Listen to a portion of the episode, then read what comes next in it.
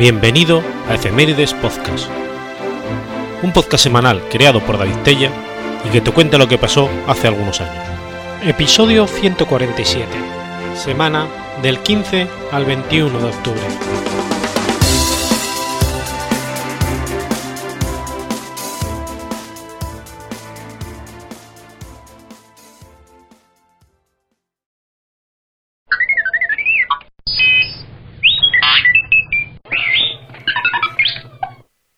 15 de octubre de 1995. Muere María del Carmen Martínez Sancho. María del Carmen Martínez Sancho fue la primera doctora y catedrática de matemáticas en la enseñanza secundaria en España. Además, estuvo en el Instituto Escuela de Madrid y de Sevilla. Al mismo tiempo, fue la primera mujer pensionada por la Junta de Ampliación de Estudios de la Universidad de Berlín, a fin de profundizar en sus investigaciones dentro del campo amplio de las matemáticas y aprender nuevos métodos pedagógicos que se aplicaban en Alemania. Martínez fue la segunda de los seis hijos del matrimonio formado por José Martínez y Emilia Sancho, casados en Toledo. Por motivos laborales, sus padres vivieron en varias ciudades de España, pero al final eligieron Madrid, ya que su padre tenía el objetivo de que tanto ella como sus hermanos estudiasen en el Instituto Libre de Enseñanza. De hecho, su padre animó tanto a ella como al resto de sus hermanos para que hicieran bachillerato. La educación que recibieron fue igual tanto para los chicos como para las chicas, y realizaban el mismo tipo de actividades. Estudió el bachillerato en el Instituto Cardenal Cisneros de Madrid, a diferencia de sus hermanos menores que lo estudiaron en el Instituto Escuela de Madrid. En aquel instituto solo llegó a mostrar atracción por las explicaciones de matemáticas y literatura, aunque siempre contó con el apoyo de su padre en las matemáticas. Sin embargo, al parecer no estaba muy conforme con aquel instituto, ya que al finalizar el curso declaró que los profesores calificaban con notable a las alumnas aparentemente sin criterio objetivo, que lo justificase. Finalizó los estudios de bachillerato el 1 de julio de 1918. En ese mismo año se matriculó en el primer curso de la Facultad de Ciencias de la Universidad Central de Madrid. En su primer año de carrera tuvo como profesores a Cecilio Jiménez Rueda y a Rey Pastor, quienes tenían un gran nivel intelectual y pedagógico. Estos aumentaron su interés por las matemáticas. Sin embargo, quien fue de mayor influencia para ella fue Rey Pastor, que le impartía la asignatura de análisis matemático. Carmen fue una alumna destacada, dado que consiguió las calificaciones más altas gracias a su medida de sobresaliente. Cabe mencionar que poseía una notable capacidad de memorizar. Se licenció en Ciencias Exactas por la Facultad de Ciencias de la Universidad Central el 7 de diciembre de 1926. Finalizada su carrera universitaria, inició el doctorado, bajo la dirección de José María Plans y Freire, que realizó su tesis doctoral, con la que logró el título de doctora en matemáticas. Su tesis se titula Concepto de funciones, funciones continuas y semicontinuas, sus propiedades. De esta forma, siguió el ejemplo de otras mujeres que terminaron exitosamente sus estudios universitarios pese a las dificultades que sufrieron. Obtuvo el premio extraordinario de doctorado por su tesis doctoral, convirtiéndose así la primera mujer española doctora en matemáticas. Tiempo más tarde, Carmen obtuvo la cátedra de matemáticas del Instituto de Bachillerato del Ferrol y llegó a ser parte del personal docente durante el curso 28-29, siendo nombrada después profesora del Instituto Infanta Beatriz de Madrid, junto con otra compañera del Ferrol, Carmen Bielba O'Torel, que compartió tiempo después docencia con ella en el Instituto Murillo de Sevilla. El 29 de septiembre de 1920, solicitó a la Junta de Ampliación de Estudios ser admitida como aspirante al magisterio secundario de la sección de matemáticas del Instituto Escuela de Madrid. La Junta de Ampliación de Estudios accedió a su solicitud. Además, sus hermanos pequeños acudían a sus clases.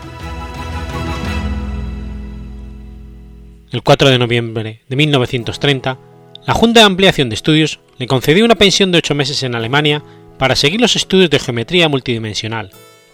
Durante su estancia en la Universidad de Berlín, asistió a las clases del profesor Kurt Hensel en el Mathematikas Seminar der Universität de Berlín.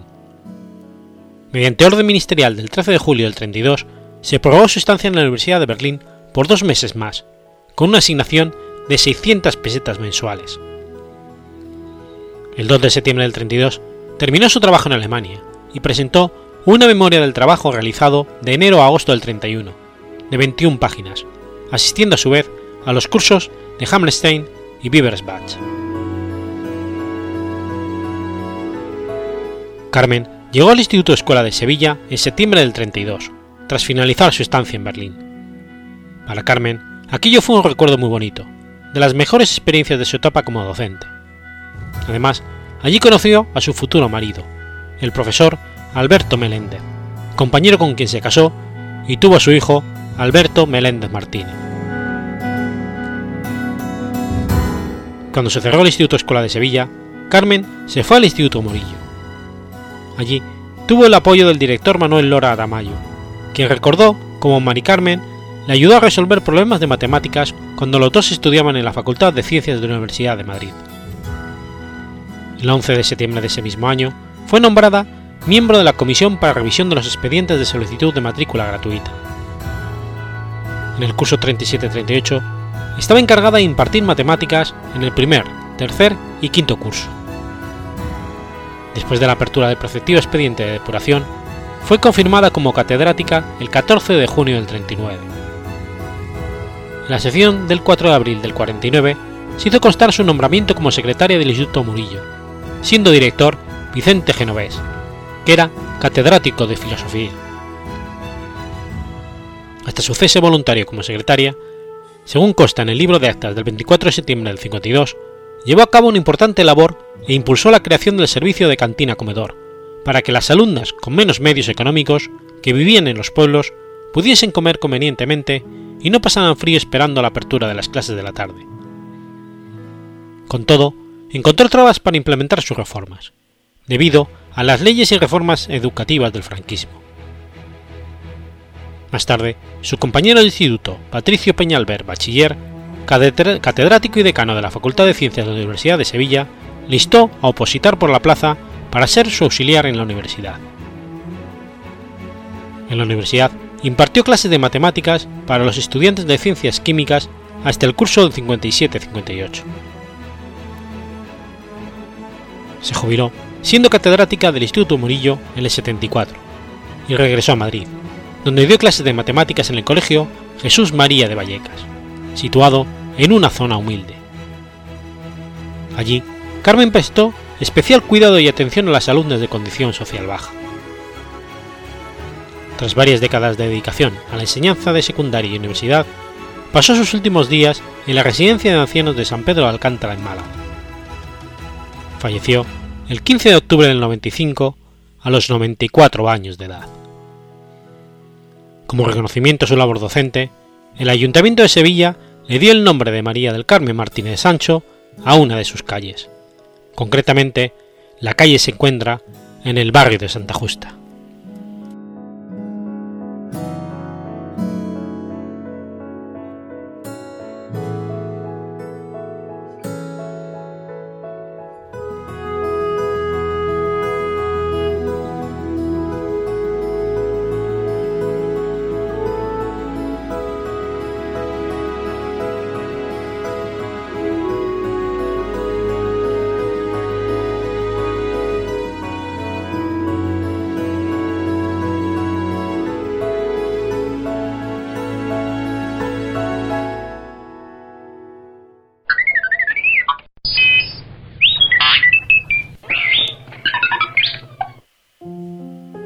16 de octubre de 1840. Nace Enrique de Osoy Cervelló. Enrique de Osoy Cervelló fue sacerdote español, fundador de la Congregación de las Hermanas de la Compañía de Santa Teresa de Jesús, popularmente conocida como Teresianas. Es uno de los hombres que en el siglo XIX intentaron mantener viva la fe cristiana en España, con una fuerte convicción a favor de la Iglesia y la sede apostólica.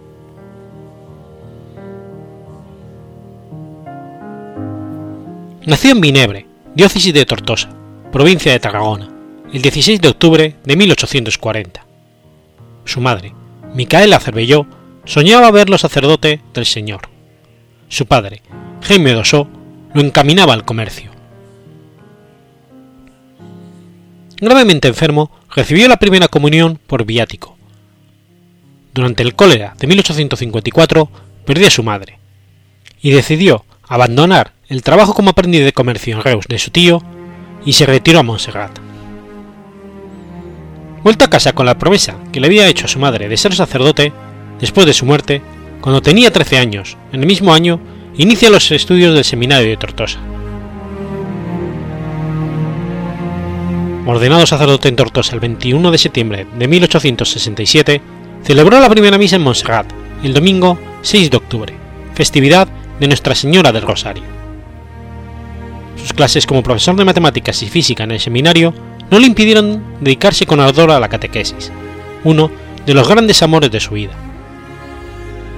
Organizó en 1871 una escuela metódica de catecismo en 12 iglesias de Tortosa y escribió una guía práctica para los catequistas. Con este libro inicia Enrique su actividad como escritor, apostolado que le convirtió en uno de los sacerdotes más populares de la España de su tiempo. Desde niño tuvo devoción entusiasta por Santa Teresa de Ávila. La vida y doctrina de la santa, asimilada con la lectura constante de sus obras, inspiró su vida espiritual y su apostolado, mantenidos por la fuerza de su amor ardiente a Jesús y María, y por una adhesión inquebrantable a la Iglesia y al Papa. Para acrecentar y fortificar el sentido de piedad, reunió en asociaciones a los fieles, especialmente a los jóvenes, para quienes la revolución y las nuevas corrientes hostiles a la fe católica resultaban una amenaza. Después de haber dado vida en los primeros años de sacerdoteo a una congregación mariana de jóvenes labradores del campo tortosino, fundó en 1873 la Asociación de Hijas de María Inmaculada y Santa Teresa de Jesús. En 1876 inauguraba el proyecto Rebañitos de Jesús. Los dos grupos tenían un fin común, promover una intensa vida espiritual, unida al apostolado en el propio ambiente. El movimiento teresiano de apostolado recoge en la actualidad el carisma teresiano de nuestro santo, para hacer de los niños, jóvenes y adultos, cristianos, comprometidos durante la oración y el apostolado. Para facilitar la práctica de la oración a los asociados, Enrique publicó en 1874 el Cuarto de Hora de Oración, libro que el autor mandó imprimir 15 veces y del que hasta la fecha se han publicado más de 50 ediciones. Convencido de la importancia de la prensa, inició en 1871 la publicación del seminario El Amigo del Pueblo, que tuvo vida hasta mayo de 1872, cuando, por motivo fútil, la autoridad civil contraria a la Iglesia lo suprimió. Sin embargo, en octubre de ese mismo año inicia la publicación de la revista mensual Santa Teresa de Jesús, que durante 24 años fue la palestra en que el santo expuso la verdadera doctrina católica, difundió las enseñanzas de Pío IX y León XIII, enseñó el arte de la oración, propagó el amor a Santa Teresa de Ávila e informó de manera actualizada sobre la vida de la Iglesia en España y en el mundo. Para formar a la gente humilde, publicó en 1884 un catecismo sobre la masonería fundado en la doctrina del Papa. En 1891 ofreció lo esencial de la Rerum Novarum en un catecismo de los obreros y los ricos, prueba concreta de su atención a los signos de los tiempos, según el corazón de la Iglesia. Su gran obra fue la congregación de las Hermanas de la Compañía de Santa Teresa de Jesús, que se extendió viviendo aún el fundador por España, Portugal, México y Uruguay. En la actualidad, la congregación se extiende por tres continentes, Europa, África y América. San Enrique quiso que sus hijas llenas del espíritu de Teresa de Ávila se comprometiesen a extender el reino de Cristo por todo el mundo, formando a Cristo en la inteligencia de los niños y jóvenes por medio de la instrucción y su corazón por medio de la educación. Había soñado junto con la institución de hermanos josefinos la de una congregación de misioneros teresianos, que viviendo santamente el propio sacerdocio, en la mayor intimidad con Cristo y al servicio total de la Iglesia, siguiendo las huellas de Teresa, fuesen los apóstoles de los tiempos nuevos.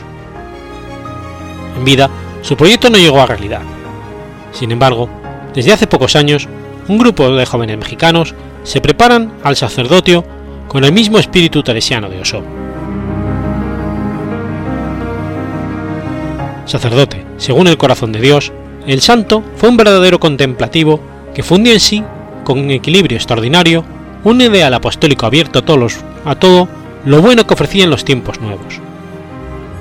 De fe viva, no miraba sacrificios ni oposiciones, en una época especialmente hostil con la Iglesia, y anunció valerosamente el Evangelio con la palabra, con los escritos y con la vida. Murió el 27 de enero de 1896 en Gilet, Valencia, en el convento de los padres franciscanos, donde se había retirado durante algunos días para orar en la soledad. Las últimas páginas que escribió antes de su muerte trataban de la acción de la gracia del Espíritu Santo en la vida de los cristianos dóciles a su amor.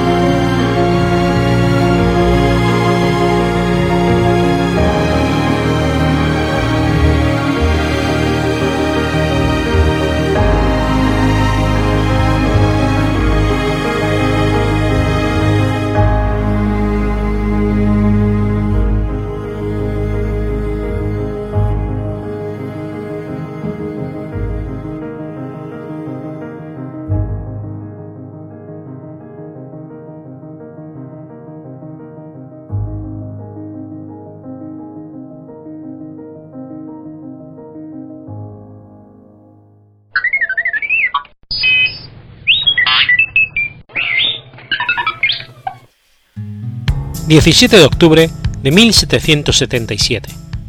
Finaliza la Batalla de Saratoga. La Batalla de Saratoga fue uno de los enfrentamientos bélicos más importantes librados durante el transcurso de la Guerra de Independencia de los Estados Unidos. Su desenlace contribuyó, en gran medida, a decidir el resultado final de la contienda a favor del ejército continental. Esta batalla tuvo lugar entre el 19 de septiembre y el 17 de octubre del año 1777 en Saratoga, una región ubicada entre Boston y la zona de los Grandes Lagos, en las proximidades del río Hudson. El general británico John Burgoyne pretendía aislar a Nueva Inglaterra del resto de las colonias del norte y causar la mayor cantidad de bajas posibles entre las filas del ejército rebelde. Su plan consistía en remontar el valle del río Hudson desde Montreal, donde se llevan reunidas sus columnas, subiendo a lo largo de este camino fluvial con el apoyo de las tropas británicas asentadas en Nueva York. Estas últimas, acaudilladas por el general Howe, atacarían por el norte y se le unirían en Albany para crear un frente común y emprender una ofensiva conjunta. En lugar de concentrar todas sus fuerzas en un único frente, los efectivos británicos quedaron dispersos a lo largo de más de 1.200 kilómetros de territorio hostil, cayendo en un clásico error de división de fuerzas. Burgoyne en Canadá, Howe en Chesapeake, Clinton en Nueva York. Washington acudió, desde sus cuarteles de invierno en Morrison, Nueva Jersey, con su precario ejército a cubrir Filadelfia para intentar contener el avance de Howe y su columna de cerca de 14.000 hombres. Las tropas coloniales contaban con prácticamente la misma cantidad de efectivos, pero acabaron disgregándose ante la implacable embestida británica, y Washington se vio obligado a emprender la retirada. Mientras tanto, Burgoyne descendió de los bosques canadienses y avanzó hacia el sur con la intención de reunirse con las tropas británicas asentadas en Nueva York a la espera de que Howe hiciera lo mismo después de atacar Filadelfia reagrupando a las tropas en un único ejército contra George Washington, la victoria británica parecía un hecho. Pese a ello, Howe prefirió seguir avanzando hacia el sur e incluso reclamó refuerzos de la guarnición de Clinton. Burgoyne, hostigado incesantemente por las milicias rebeldes, fue incapaz de llegar hasta Nueva York y no pudo obtener refuerzos de Clinton porque éste no disponía de suficientes efectivos para asistirlo. Finalmente, quedó aislado en Nueva Inglaterra con graves problemas de abastecimiento y cercado por un ejército muy superior en número.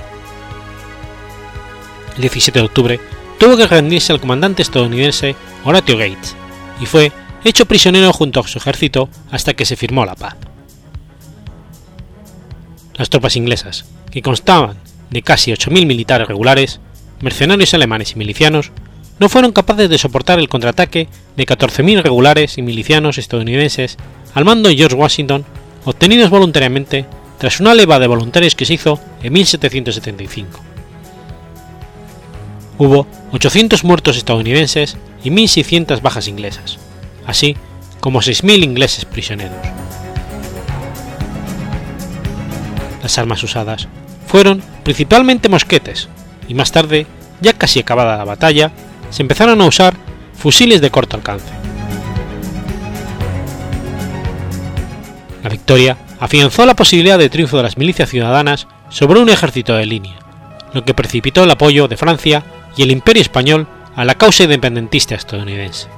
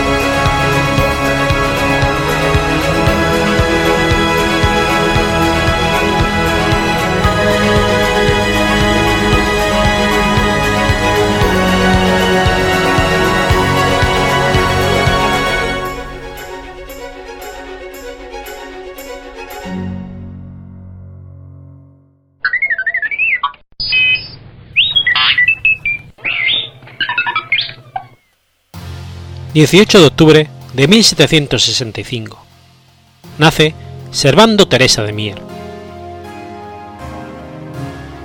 Fernando Teresa de Mier, o Fray Servando, fue un ex fraile dominico sacerdote, liberal y escritor de numerosos tratados sobre la filosofía política en el contexto de la independencia de México. A la edad de 16 años, Servando Teresa de Mier ingresó en la Orden de Predicadores de la Ciudad de México. Estudió filosofía en el Colegio Pontificio de Regina Porta Coeli de la misma orden, donde se ordenó sacerdote. A la edad de 27 años se doctoró en teología por la Real y Pontificia Universidad de México. En una de sus cartas declaró que la celebración original mexicana dedicada a la Virgen de Guadalupe era el 8 de septiembre del calendario, juliano y que los españoles la celebran el 12 de diciembre el 12 de diciembre de 1794, durante los festejos del aniversario número 263 de la manifestación mariana de la Virgen de Guadalupe, en presencia del virrey Miguel de la Grúa Talamanca, del arzobispo Alonso Núñez de Aro y Peralta, y varios miembros de la Real Audiencia de Nueva España, dijo las siguientes palabras. Guadalupe no está pintada en la tilma de Juan Diego, sino en la capa de Santo Tomás y apóstol de este reino 1750 años antes del presente, la imagen de Nuestra Señora de Guadalupe ya era muy célebre y adorada por los indios aztecas que eran cristianos, en la cima plana de esta sierra del Tenuyac, donde lo erigió templo y la colocó Santo Tomé. Yo haré ver que la historia de Guadalupe incluye y contiene la historia de la antigua Tenoncín, con su pelo y su lana, y lo que no se ha advertido por estar en la historia dispersa en los escritores de las antigüedades mexicanas. Con el sermón pretendía demostrar que el culto guadalupano era prehispánico, al igual que el cristianismo, y por lo tanto no había motivos por los cuales agradecer a España, puesto que el imperio azteca era ya cristiano antes de 1519. Sus ideas no recibieron críticas negativas en principio, pero una semana después de haber pronunciado el sermón, el arzobispo, don Alonso Núñez de Aro, le acusó de herejía y blasfemia ante el Santo Oficio, por lo cual se le excomulgó, se le redujo a prisión, se le despojó de sus libros y fue condenado a 10 años de exilio a España. Intentó disculparse, pero fue en vano lo que le ocasionó el abandono de sus familiares y amigos y después se promulgó un, edicto de condena pública que fue leído en toda la Nueva España menos en Nuevo León. El obispo de ahí era amigo suyo. Tras pasar dos meses en la fortaleza de San Juan de Ulúa, el 7 de junio de 1795 embarcó en Veracruz rumbo a Cádiz. Fray Servando intentó apelar su condena, puesto que tanto los cargos como el procedimiento fueron ilegales. Al ser miembro del clero regular, no podía ser sentenciado por el obispo de México, además de que fue sentenciado sin previo juicio. En castigo por haber pronunciado el sermón guadalupano, el arzobispo Alonso Núñez de Aro condenó a Teresa de Mier a 10 años de exilio en el convento dominico de las Caldas, actual Cantabria, además de prohibírsele la perpetuidad el ejercicio de la enseñanza, la enunciación de sermones o la realización de confesiones. Igualmente, fue despojado de su grado de doctor. Escapó del convento de Caldas rompiendo los barrotes de la celda con martillo y cincel pero fue capturado y fue encarcelado de nueva cuenta. Esta vez fue confinado en el convento de San Francisco en Burgos. En su nueva celda se le concedieron mayores libertades, por lo que pudo presentar su caso al Consejo de Indias. La tesis de su sermón fue revisada por teólogos de la Inquisición, quienes determinaron que no hubo blasfemia en herejía. Sin embargo, las influencias ejercidas por el obispo Núñez de Aro impidieron su absolución, por lo que en 1801 se escapó y se refugió en Bayona, Francia. De Bayona pasó a Burdeos y de Burdeos a París.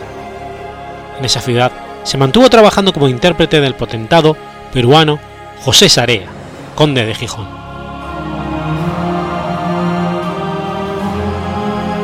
Junto con Simón Rodríguez antiguo profesor de Simón Bolívar, Teresa de Mier abrió una academia en París para la enseñanza de la lengua española. Tradujo a Tala de François René de Chambéry. Mier también escribió una disertación contra Constantin François de Chamberfou, conde de Volnay. En París conoció a Lucas Alamán, en aquel entonces estudiante, futuro político fundador del Partido Conservador Mexicano. También conoció a Alejandro de Humbert, el duque de Montmorency y al mismo Chateaubriand. En 1802 dejó la orden dominica y se pasó al clero secular en Roma. Cuando volvió a Madrid fue preso por tercera vez, debido a una sátira en apoyo de la causa independentista mexicana.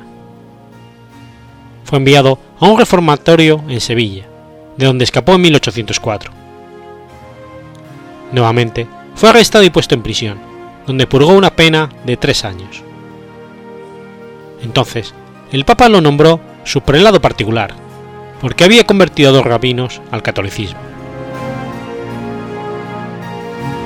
En plena guerra entre Francia y España, Teresa de Mier se encontraba en Lisboa y volvió a la península paramilitar del Cuerpo de Voluntarios de Valencia.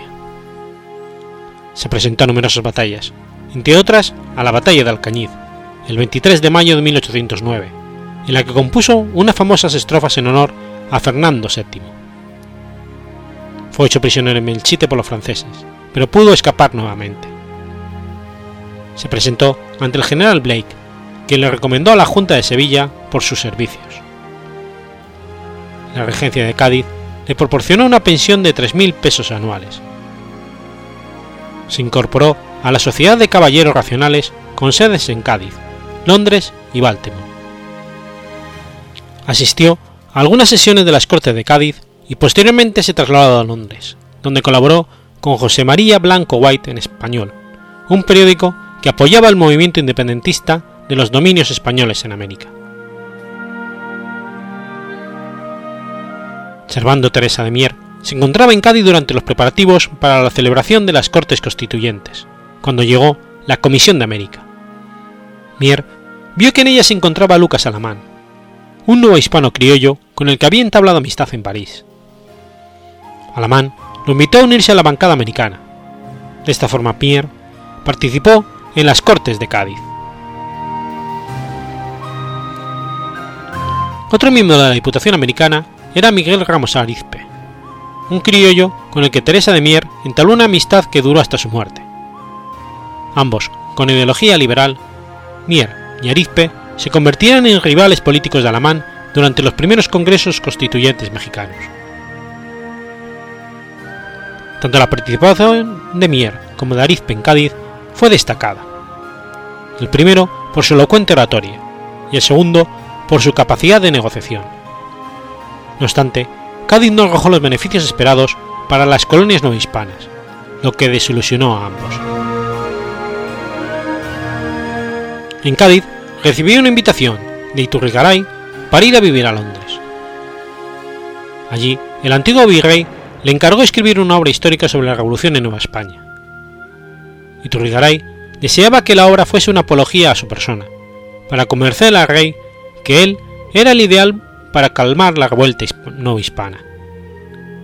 Así, Mier redactó Historia de México desde los primeros movimientos que prepararon su independencia en el año 1808 hasta la época presente.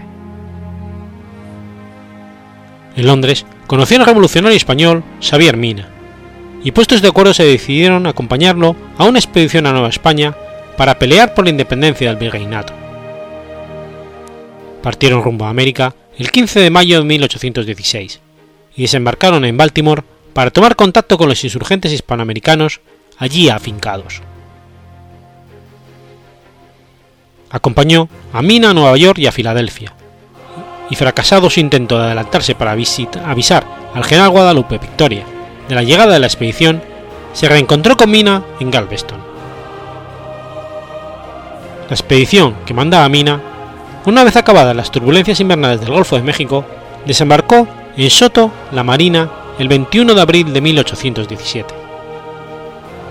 Mientras Mina se interesaba en buscar a los insurgentes, Mier permaneció en un fuerte construido en el pueblo cerca de la playa. Con la captura de los insurgentes en el fuerte de Soto la Marina el 13 de junio de 1817, fue preso nuevamente en esta ocasión por los realistas. Fue enviado a la fortaleza de San Carlos de Perote, después a la cárcel de la Inquisición de la Ciudad de México, donde escribió parte de sus memorias y finalmente se trasladó a La Habana en 1820. Escapando por sexta ocasión, se refugió en Filadelfia, donde permaneció hasta la consumación de la independencia de México. En febrero de 1822 volvió a México arribando al puerto de Veracruz, pero de nuevo fue hecho prisionero y enviado al castillo de San Juan de Ulloa, bajo el control de los españoles.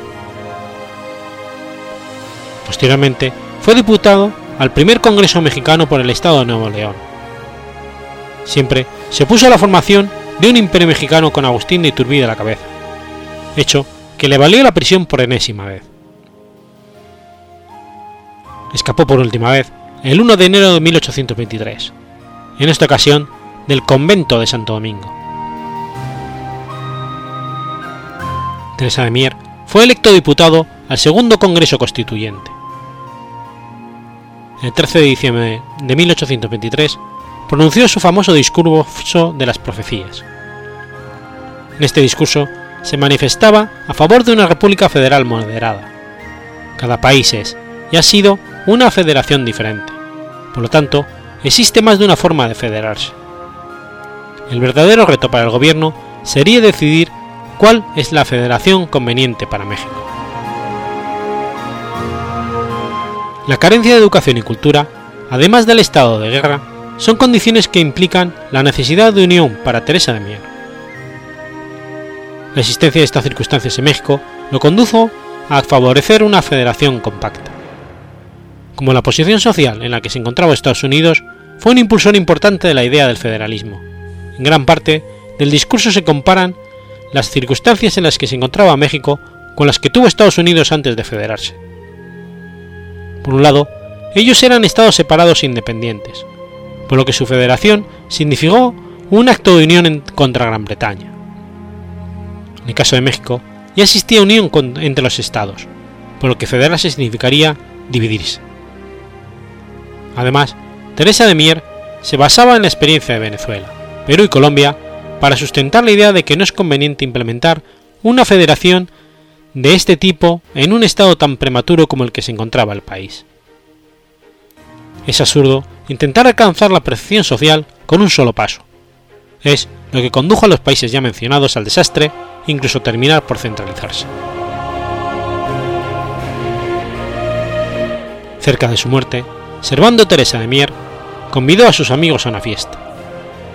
Pronunció un discurso justificando su vida y opiniones y pocos días después murió. Fue enterrado con honores en la cripta del antiguo convento de Santo Domingo de la Ciudad de México. En 1861, su cuerpo fue exhumado y encontrado momificado. Su momia y las de otras 12 personas fueron exhibidas como víctimas de la Inquisición. Algunas de las momias, incluida la de Teresa de Mier, fueron vendidas a un italiano.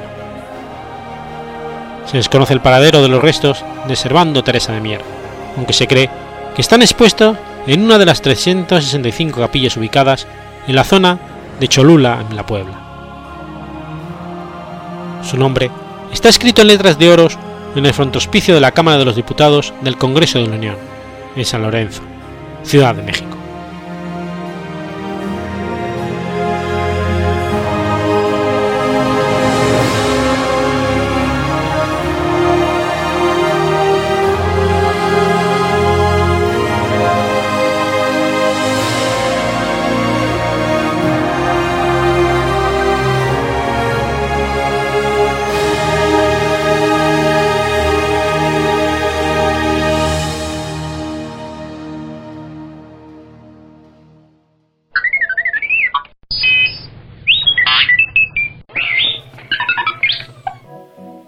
19 de octubre de 1913. Nace Vinicius de Moraes. Marcus Vinicius da Cruz, de Melo Moraes, fue una figura capital de la música popular brasileña contemporánea. Es el compositor de la famosa canción de bossa nova Garota de Ipanema.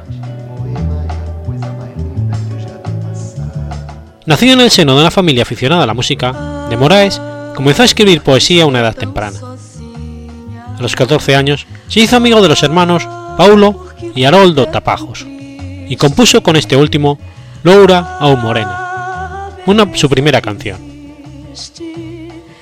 En 1929 comenzó a estudiar Derecho en Río de Janeiro. A partir del 32 escribió las letras de 10 canciones que fueron grabadas por los hermanos Tapajos. Cuando finalizó sus estudios, publicó sus libros Camino para la Distancia y Forma Paisaje. Más tarde, comenzó a trabajar como censor cinematográfico y escribió su tercer libro, Ariane, Amuler. En 1938, de Moraes se instaló en Inglaterra con una beca concedida por el gobierno inglés en la Universidad de Oxford y escribió nuevos poemas. En 1941 volvió a Río y comenzó a escribir críticas de cine en periódicos y revistas. Dos años más tarde se unió al cuerpo diplomático de Brasil y publicó su libro Cinco elegías. En 1946 fue enviado a Los Ángeles como vicecónsul, en su primer destino diplomático, y publicó su obra Poemas, Sonetos y Baladas. A principios de 1950, de Moraes volvió a Brasil por la muerte de su padre. Su primera samba fue Cuando tú pasas por mí y se publicó en 1953. En ese año se trasladó a Francia como segundo secretario de la Embajada de Brasil. Su obra de teatro, Orfeo da Conceição ganó el concurso del cuarto centenario de Sao Paulo en el 54. Al año siguiente, escribió la letra de alguna de las piezas de música de cámara de Claudio Santoro. En el 59, Marcel Camus lleva al cine Orfeo de Conceição, con el título Orfeo Negro. En esa época, de Moraes entra en contacto con Antonio Carlos Gobí, iniciando una amistad y una colaboración que tiempo después, con la incorporación de Joao Gilberto, daría lugar a un movimiento de renovación de la música brasileña. Jobim escribe la música para Todos, Fosen y Guaisa Bosé, Un Nome de Muller y otras canciones de la película, grabadas entre otros por Luis Monfá. Orfeo Negro ganó el Oscar a la mejor película de habla en inglesa, la Palma de Oro en el Festival de Cannes y el premio de la Academia Británica. En ese momento era cónsul en Montevideo. Tras su regreso a sus destinos diplomáticos en Francia y Uruguay, publicó sus obras Libro de Sonetos y Nuevos Poemas 2. En 1958, la cantante Elizabeth Cardoso publicó el disco Cansao d'Amor do Mais, que marcó el comienzo de la bossa nova. Este disco solo contiene composiciones del dúo Jobim de Moraes, o realizadas por uno de los dos, en una producción que también incluía a Joe Gilberto en las dos últimas pistas. A partir de este disco, la carrera de todos ellos recibió un gran impulso. Solo decirse que Chega de Saudade es el tema que inaugura la bossa nova. En los años 60, Vinicio realizó colaboraciones con muchos cantantes y músicos reconocidos en Brasil, en particular con Toquinho. Sus canciones para una menina con una flor y Samba da Bensao fueron incluidas en la banda sonora de Un Hombre et una Femme, película ganadora del Festival de Cannes. Aparte de sus compañeros brasileños, cientos de intérpretes de muchas nacionalidades y estilos han grabado algunas de sus más de 400 canciones. Entre ellas sobresale Garoto de Ipanema por la incontable cantidad de interpretaciones, versiones, adaptaciones, traducciones y grabaciones de las cuales ha sido objeto. Se estima que es una de las tres canciones más versionadas en la historia de la música contemporánea, junto con Bésame mucho y Yesterday. Tal vez sea debido a la circunstancia de que la poesía de Vinicius está íntimamente legada a la bossa nova y la música popular brasileña, aunado a su estilo de vida, que su obra no goza de la consideración que merece dentro de los círculos intelectuales y el mundo de las letras. Sin embargo, existen varios poetas, escritores, críticos y ensayistas dentro y fuera de Brasil que lo consideran como uno de los tres mayores exponentes de la poesía en lengua portuguesa. Sus poemas logran una armonía y una, belleza estética sumamente apreciadas, y el fondo filosófico romántico en ellos es interpretado como verdaderos atajos para la felicidad. Quizás el mejor ejemplo de lo anterior sea el poema Para vivir un grande amor, donde quedan sintetizadas toda la filosofía y la forma poética preferidas por este gran bohemio. Mención aparte merece su enorme atracción hacia las mujeres. Todo parece indicar que contrajo matrimonio en siete ocasiones y procreó diez Inicios de Moraes murió en Río de Janeiro a la edad de 66 años. Por causa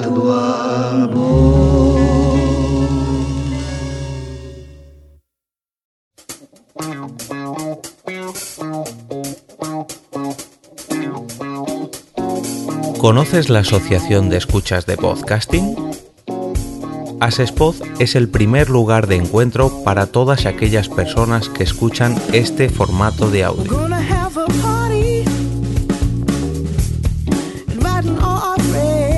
Compartimos, comentamos y escuchamos una gran cantidad de podcasts, pero seguro que no los conocemos todos. Nos falta este que estás escuchando ahora mismo.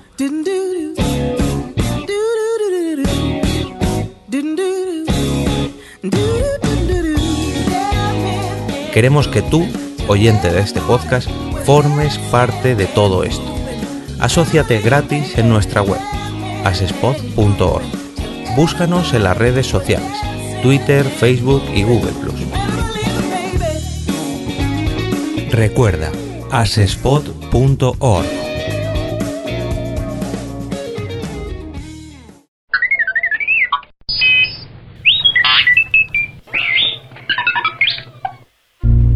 ...20 de octubre de 2007...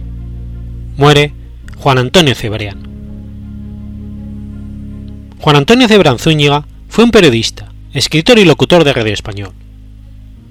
Sobre literaria y los programas de radio realizados especialmente Turno de Noche y La Rosa de los Vientos, fueron su principal éxito y reconocimiento. Por su particular estilo ante el micrófono y la variedad y amenidad de los temas de sus programas, se convirtió en un referente de los más queridos de la radio española, con gran número de seguidores.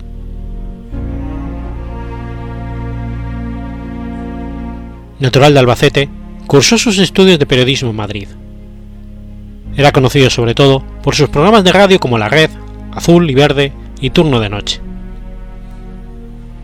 En su última etapa, del 97 al 2007, dirigió y presentó el programa de radio La Rosa de los Vientos, en la cadena Onda Cero. Contó con dos máster en comunicación y realización de programas. Fue fundador y director de la revista La Rosa de los Vientos y participó en publicaciones como Arqueología, Muy Interesante, enigmas del hombre y del universo y más allá de la ciencia. Colaboró con el magazine dominical del diario El Mundo y con la revista Historia de Iberia Vieja. Además, fue director de la colección literaria Breve Historia, de Ediciones Nautilus, una de las editoriales con mayor difusión en lo que respecta a ensayos de temática histórica. La tarde del sábado 20 de octubre de 2007, Juan Antonio Cebrián falleció de un súbito ataque al corazón a la edad de 41 años. Poco después, Onda Cero emitió el comunicado de su muerte a la hora que debieron haber empezado el programa de Rosa de los Vientos. En la madrugada del domingo al lunes, sus compañeros realizaron un programa especial de la Rosa de los Vientos como homenaje a Juan Antonio, donde intervinieron varios colaboradores y oyentes. El 23 de octubre fue enterrado en el cementerio de Pozuelo de Alarcón el 29 de noviembre, se ofició una misa por el alma de Juan Antonio en la iglesia de San Manuel y San Benito de Madrid, donde acudieron familiares, amigos, compañeros y seguidores del fallecido. Entre los diversos homenajes, destaca la creación de un bosque con su nombre, a raíz de una iniciativa surgida en un foro del programa. Lo que comenzó como una colecta de fondos para el envío de un ramo de flores a Onda Cero, acabó gracias a la numerosa participación de los oyentes en la puesta en marcha del proyecto Bosque Cebrián. Se consideró que un bosque era lo que más simbolizaba el trabajo que había realizado Cebrián desde hacía ya más de 10 años sobre el ecologismo. Con la colaboración de la organización ecologista ADENA, el día 1 de marzo del 2008 se comenzó a plantar el bosque en Riva de Saélices, zona especialmente afectada por el devastador incendio del 2005 sufrido en las provincias de Guadalajara, en el que perecieron 11 personas.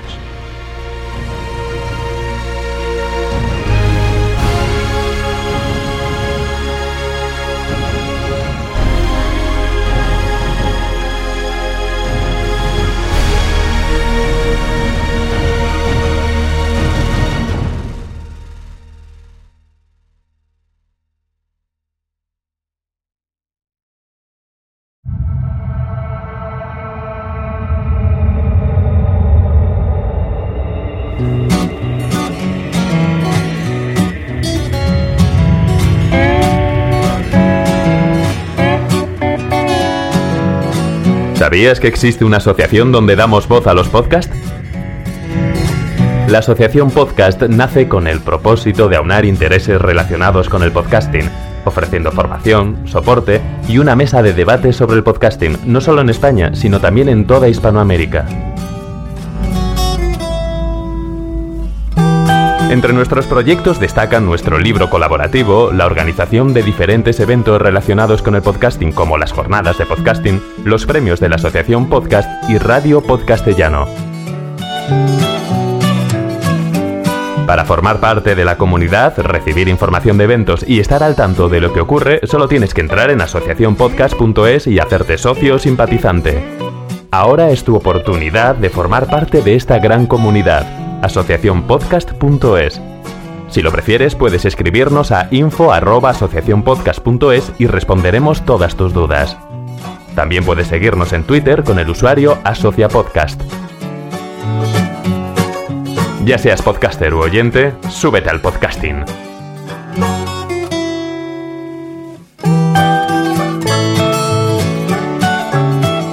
Gracias, de nada. Súbete al podcasting.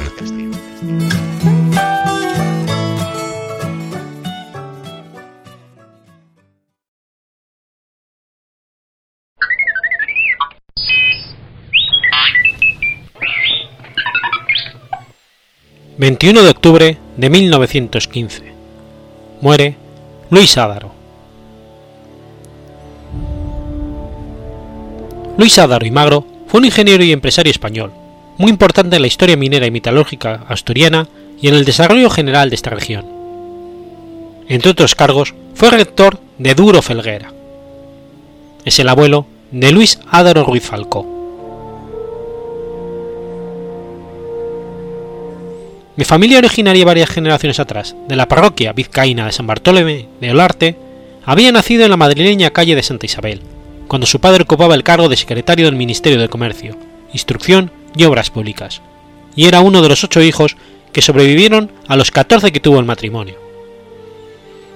Cursó estudios en la Escuela de Minas desde los 16 años, obteniendo el título de ingeniero de minas en 1872.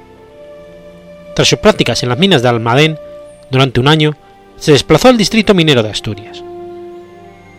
Allí dirige la Société de Chintan et Comp, propietaria de la mina mosquitera de Siero, situada entre Tuilla y Candín, sobre el trazado del ferrocarril de Langreo, donde instaló el primer lavadero mecánico, a partir del que se divulgó la innovación, y las minas Pozo María Luisa y La Justa. Entre sus trabajos gestionó la construcción del ramal del Soto del Rey hacia Año Santa Ana, del ferrocarril del norte. Propuso con Alejandro Pidalimón la localización del Musel para el puerto de Gijón, cuyo sindicato también promovió y desde 1909 dirigió los trabajos de realización del mapa geológico de España. De 1910 hasta 1915 dirige el Instituto Geológico y Minero de España. Bajo su influencia se construyó en Langreo el Sanatorio Adaro, hospital para los trabajadores de la pujante siderúrgico carbonera, Duro Felguera, y fue el verdadero sucesor de Pedro Duro al frente de la fábrica de la Felguera.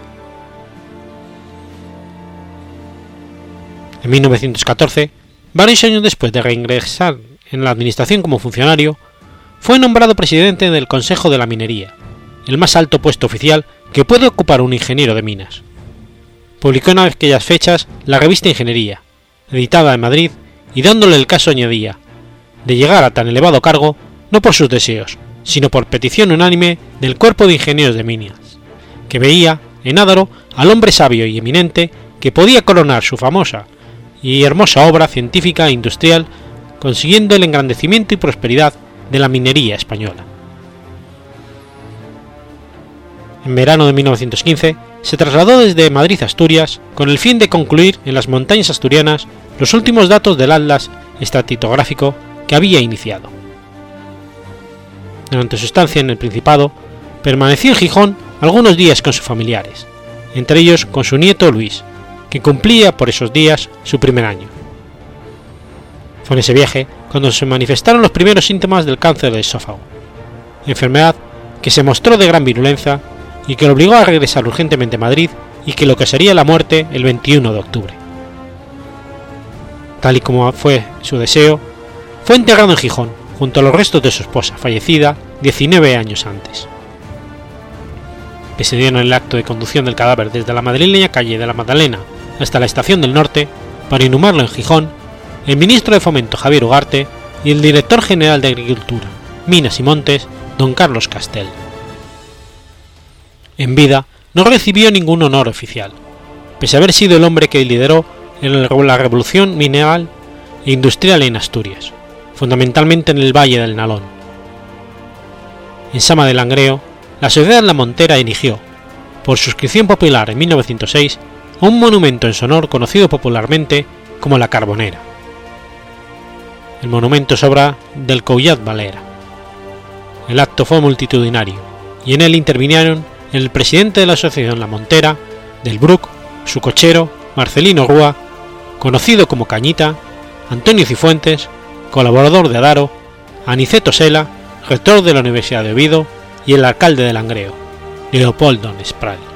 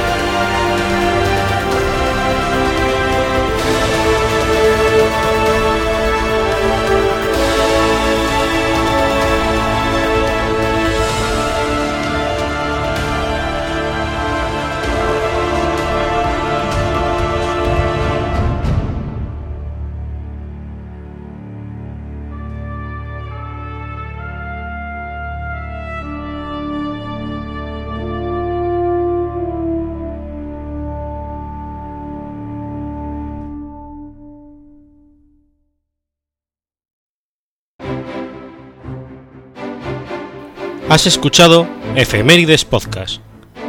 Si quieres ponerte en contacto conmigo, puedes hacerlo por Twitter a la cuenta arroba efemeridespod o mi cuenta personal, arroba telladavid, o por correo electrónico a la dirección efemeridespod.gmail.com. También puedes visitar la página web efemeridespodcast.es. Y recuerda que puedes suscribirte por iTunes y por iBox, y tienes un episodio nuevo cada lunes.